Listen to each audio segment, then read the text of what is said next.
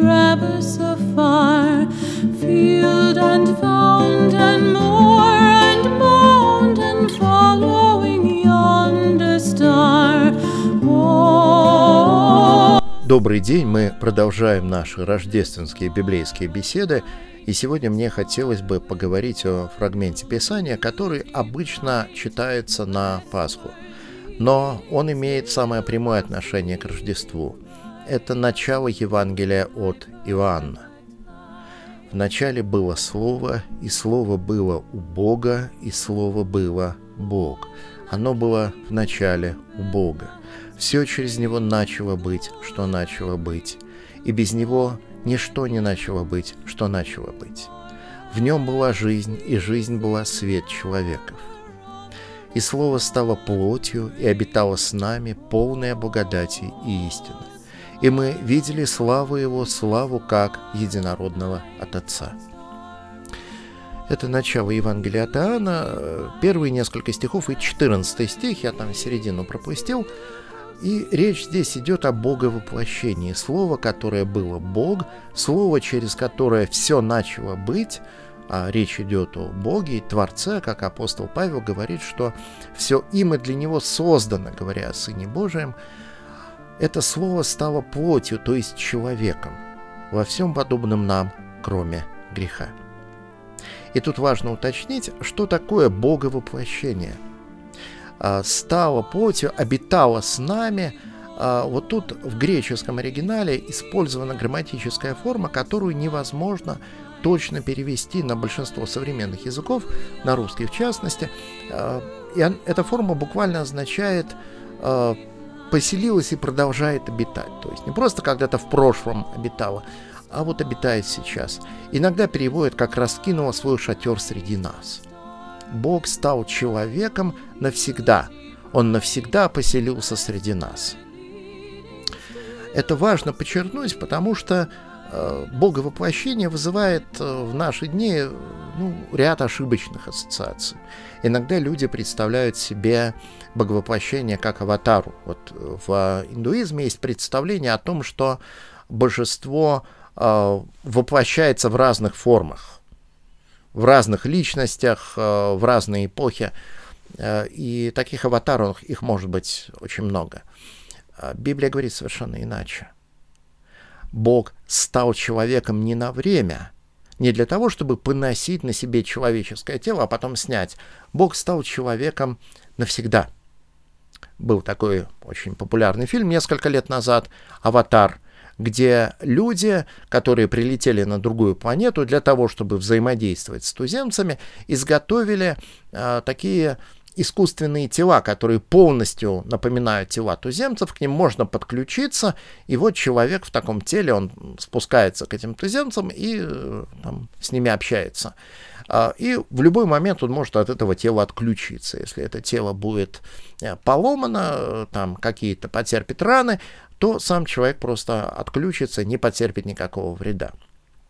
Мы все знаем, что можно в наши дни воплощаться в персонажей компьютерных игр, которые там а, подвергаются опасностям, сражаются, в них попадают а, злодейские пули, а, но, естественно, игрок не испытывает никаких реальных страданий, у него просто уровень здоровья а, падает, но это не уровень его здоровья, конечно, он остается здоровым, это уровень здоровья его персонажа.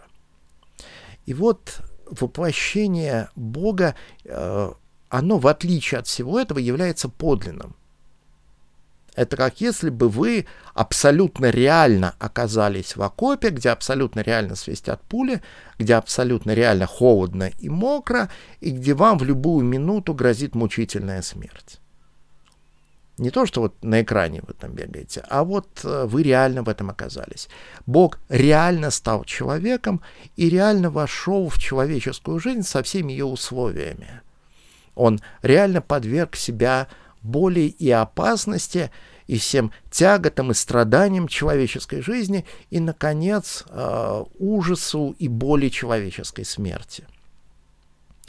Он воскрес из мертвых, и воскресший, он, конечно же, остается человеком. Это принципиально важно, что сейчас, одесную Отца, пребывает и ходатайствует о нас человек Иисус Христос. Он остался человеком навсегда, он никогда больше не оставит наш человеческий род. И он принес нам царство, где он сам является царем, владыкой, Господом. Мы становимся подданными его царства через покаяние и веру. Мы признаем его нашим царем, нашим государем. В чем уникальность этого царства и этого царя? Все земные царства, хорошие или плохие, или они основаны на принуждении. Вот бывают разные государства, бывают страшные тирании, бывают государства, в которых жить более-менее хорошо, в которых ну вот более-менее гуманные нравы. Но любое государство, оно опирается на принуждение. Если вы не будете э, выполнять правила, вас накажут. Если вы не будете платить налоги, э, вам объяснят, что вот так не надо делать. Э, вас могут даже посадить за это э, кое-где. А, вас просто принуждают жить в послушании этому государству. И все земные цари, они вот так устроены, что их подданные умирают за них. Что цари отдают повеления, они отдают приказы, и современные правители отдают приказы, но идут и умирают подданные.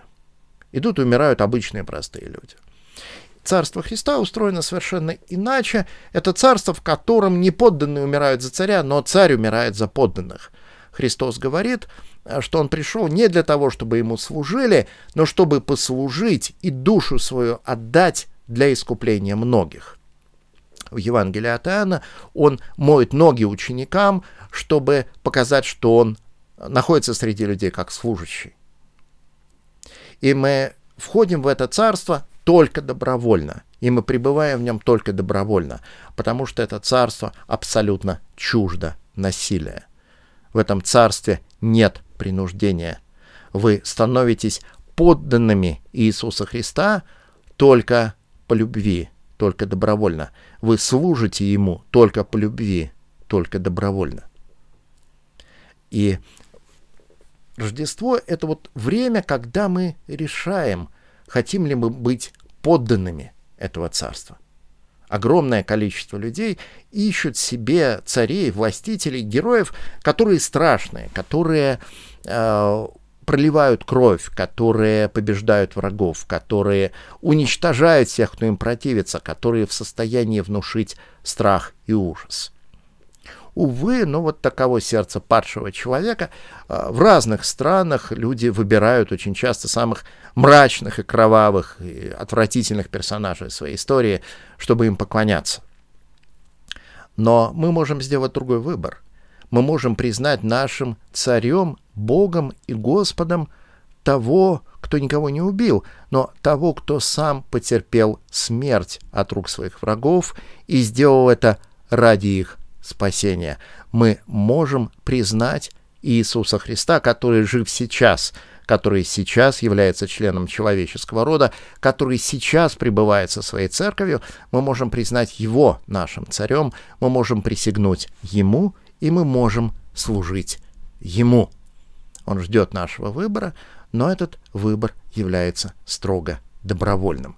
Именно сейчас вот мы можем сказать Ему да, мы можем войти в Его Царство и сделаться Его подданными.